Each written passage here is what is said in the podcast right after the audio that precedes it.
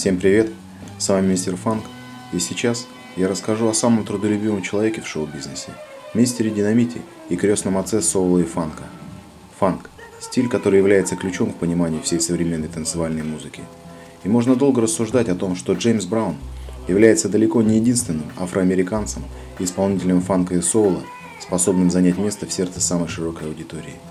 Вы также можете не быть его фанатом, но все это только потому, что вы просто не знакомы с его музыкой и мировоззрением. Как только вы узнаете его поближе, то будете удивлены, почему до сих пор не стали его поклонником. И в этом есть Джеймс Браун, поющий и говорящий о самых простых и доступных вещах. Многие его поклонники из английского языка знают только припевы его хитов. И он, как никто другой, соединил душу и тело слушателя. Когда в одном порыве вы начинаете двигаться в ритме и при этом напевать слова – наполняющие душу ясным и светлым смыслом, что жить – это уже счастье, что пока мы не упали без сил, нужно продолжать двигаться, и что этот мир – ничто без женщины. Возможно, не так важно помнить все точные даты поворотных моментов в жизни Джеймса Джозефа Брауна, но все же очень полезно и интересно представить, что рожденный в годы Великой депрессии, а точнее 3 мая 1933 года, он первый раз женился, когда ему было всего 20, а уже через три года 1956 году он выпустил свой первый хит. Между этими двумя датами, 1933 и 1956, жизнь Джуниора, как называли его в семье, была полна событиями. Развод родителей в 4 года, переезд с отцом в другой штат, жизнь в семье у тетки отца, содержавшей бордель и торговавшей контрабандой. Эти годы джи- жизни Джеймса проходили в крайней бедности. Он вынужден был подрабатывать всеми доступными мальчику того времени способами очистки ботинок и мытья машин, до танцев на улицах и воровства, благодаря которому он на три года оказался в исправительной школе, где ему исполнилось 16 лет. Интерес к музыке и публичным выступлениям проявился у Джеймса еще до исправительной школы. У своих знакомых он учился играть на многих инструментах, включая фортепиано, а как-то раз участвовал и даже победил в одном из местных любительских музыкальных конкурсов. Впоследствии, в исправительной школе, он давал музыкальные представления перед такими же хулиганами. Сегодня уже сложно с точностью определить, то ли во время такого представления в исправительной школе его увидел лидер музыкального коллектива, исполняющего госпел Бобби Бёрд, то ли с сестрой Бобби, Сарой, он исполнял госпел в одной группе. Но так или иначе, к моменту появления своего первого хита, Джеймс уже пел в составе группы Бобби Бёрда The Flames, позднее ставшей The Famous Flames. После досрочного освобождения Джеймс даже какое-то время жил с семьей Бёрда, так как по условиям освобождения он не имел права проживать в родном округе, и, к слову сказать, эта дружба и сотрудничество с Бобби продлилось более 30 лет. The Famous Flames был достаточно известным вокальным, а не инструментальным коллективом. Однако после записи с Джеймсом песни Please, Please, Please, довольно успешно раскрученной благодаря концертам по всей стране, последующие синглы, записываемые тогда The Flames, даже близко не смогли добраться до уровня популярности первого хита. И как следствие, Группа была на грани развода со своей звукозаписывающей компанией, да и с самим Джеймсом. Please,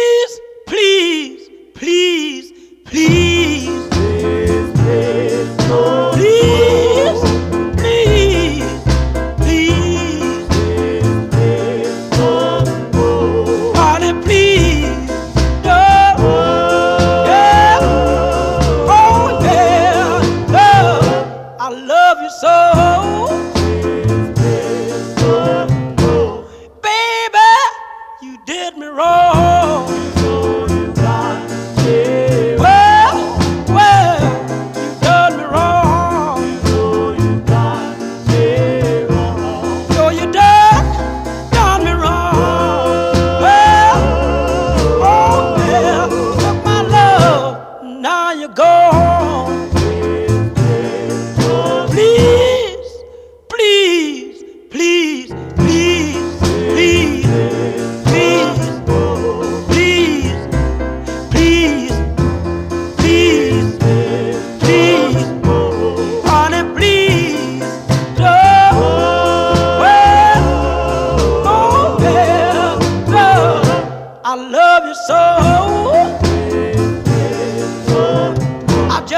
Yes, I, I, I.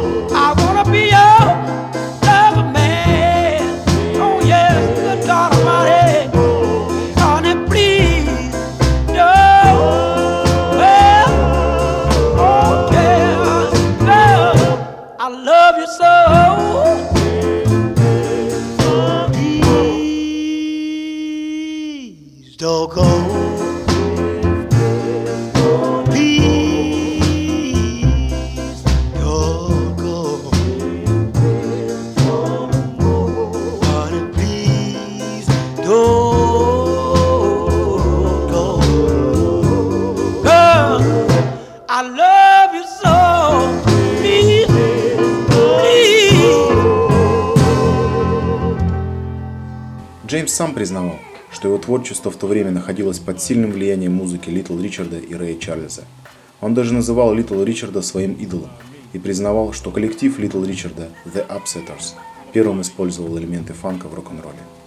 Поэтому следующее событие в жизни Джеймса иначе как подарком судьбы не назовешь.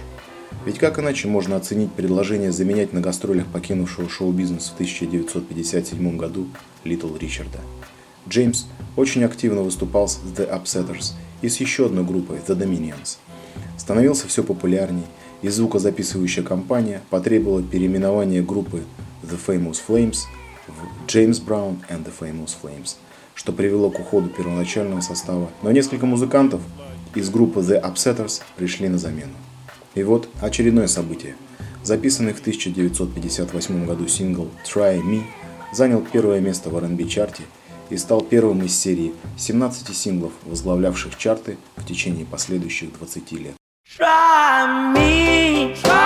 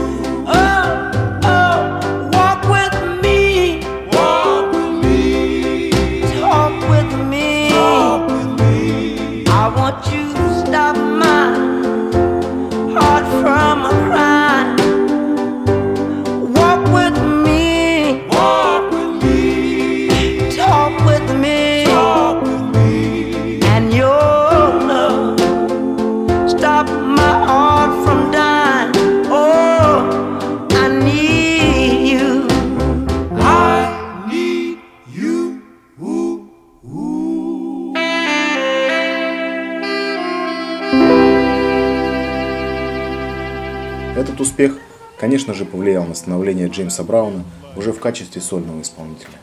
Но, возможно, сыграло свою роль и то, что он уже тогда был слишком индивидуален и экстравагантен, чего стоили выступления, во время которых он вертелся как юла, а то и изображал сердечный приступ со всеми симптомами, вплоть до судорог и лихорадочного подергивания. И не мудрено, что все остальные члены коллектива воспринимались как сессионные музыканты. Но так или иначе, Джеймс становился культовой фигурой в R&B, соединив запоминающееся шоу с не менее эмоциональным вокалом. Но ни яркие выступления, ни великолепные исполнительские способности не сделали бы Джеймса крестным отцом соло и фанка. Для этого необходимо было быть и автором исполняемого материала. Да и сама музыка должна была быть прорывом по отношению к существующим стилям.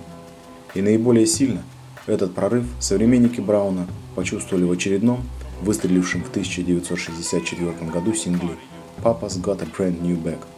Я представляю решающий голос в определении всех тонкостей изобретения Джеймса Брауна музыкальным профессионалом. Но попробую объяснить так. Акцент в ритме он перенес на первую и третью долю, в то время как обычно он ставился на вторую и четвертую. Басовая линия при этом как бы не следовала ритмической линии ударных а духовые струны вообще создавали свой ритм. Утверждается, что подобный подход к аранжировкам изменил соул и R&B того времени и навсегда. И теперь я уверен, что всем будет интересно оценить эту песню и попробовать услышать в ней некий новый звук.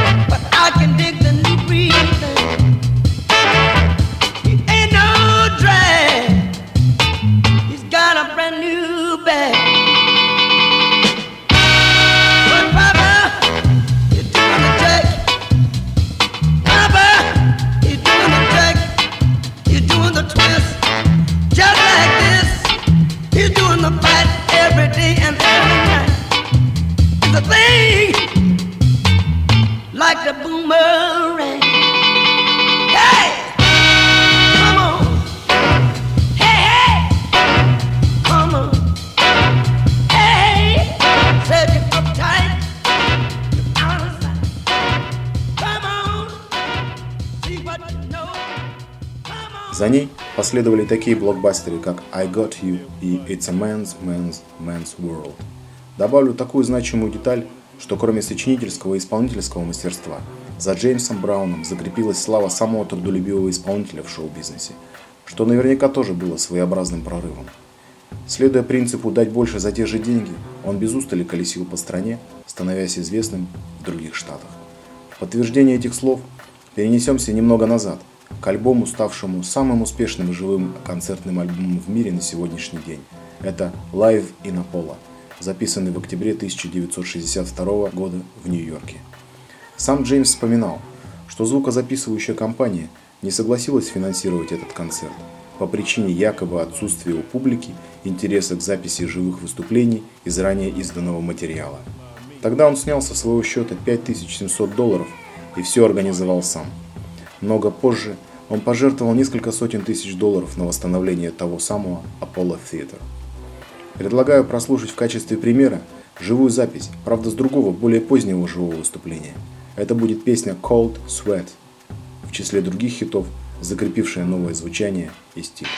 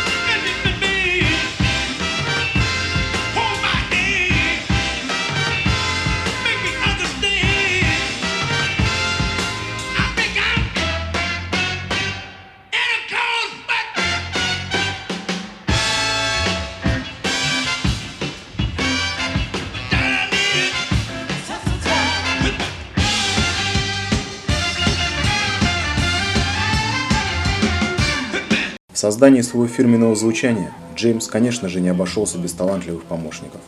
После The Famous Flames вокруг Джеймса образовалась команда порядка дюжины очень сильных, опытных и отлично сыгравшихся музыкантов, в числе которых были братья Массио и Мелвин Паркеры.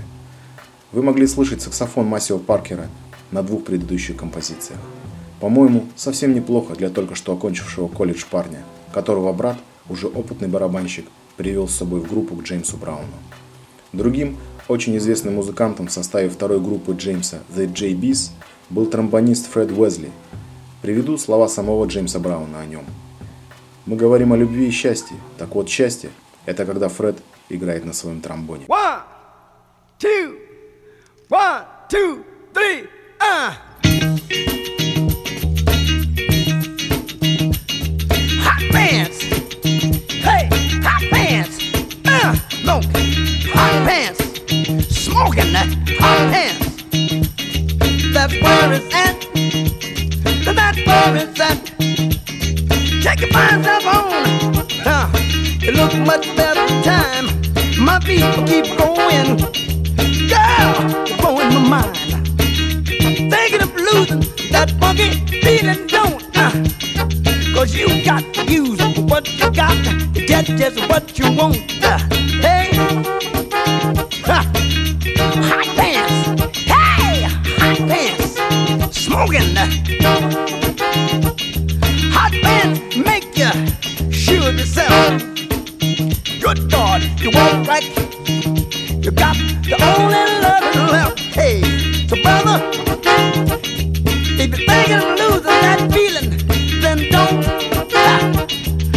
woman got you what she got. Get just what you want. Ah, Hey, hey, hot pants. Now look, hot pants won't make you dance, uh, but as slick as you are, you make the dance. Uh, hey, bro, do you like it? The girl on there with funky pants on,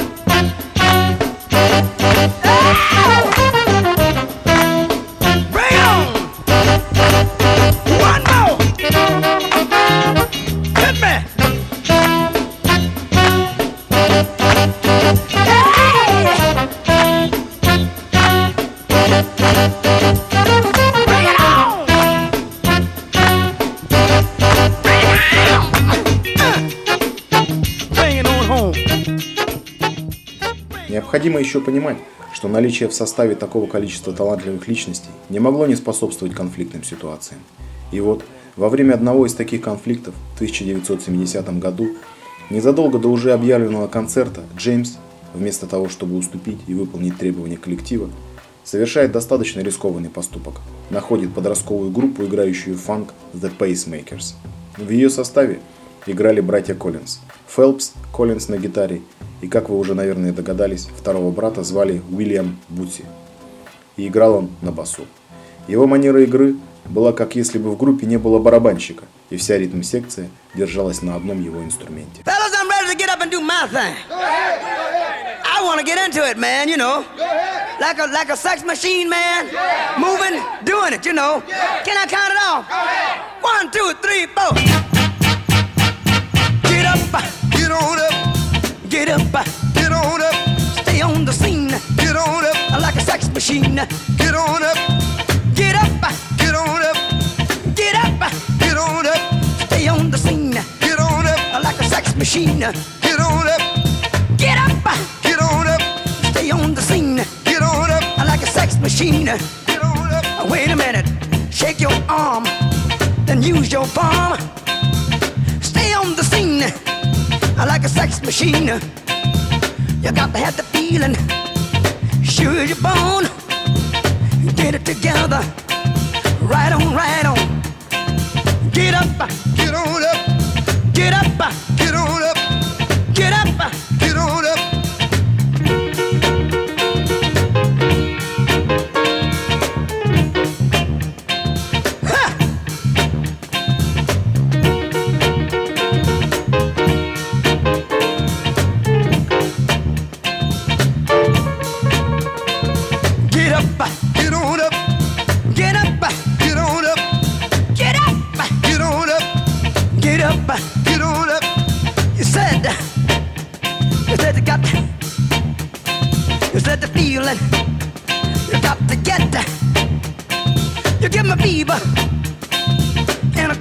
Cold.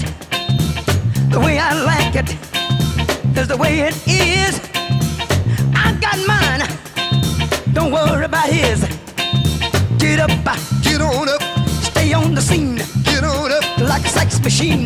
Get on up, get up, get on up, get up, get on up. Bobby, should I take him to the bridge? Go ahead, take him on to the bridge. Take him to the bridge.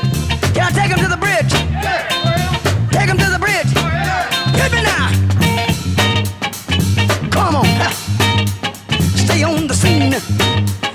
sex machine. The way I like it is the way it is. I got mine, dig it. He's got his. Stay on the scene like a loving machine. Stay on the scene like a loving machine. Stay on the scene. I want to count it off one more time here. Go ahead. You want to hit it like it did on the top, fellas? Hit it like it did on the top.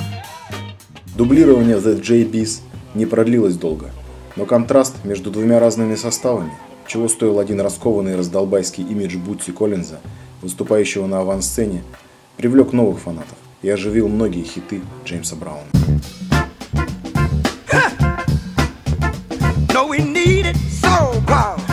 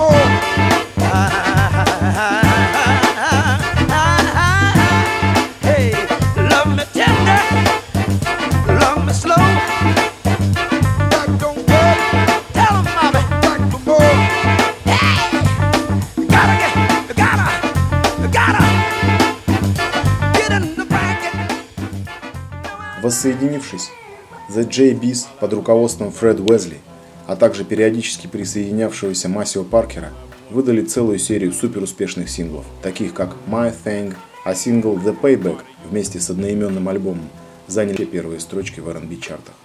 Еще одним таким хитом стал Doing It To Death, более известный как Gonna Have a Funky Good Time, и который до самой смерти Джеймса обязательно исполнялся на каждом концерте. Hit it. You feel, brother? Feeling good. You feel good? Feeling good. Grooving. Ain't so much bone, brother. How you feel, man? I feel alright. I call your name. I don't want no people to know you're in here. How you feel, fella? That jam sure getting down. Look at him. Ha. We're gonna have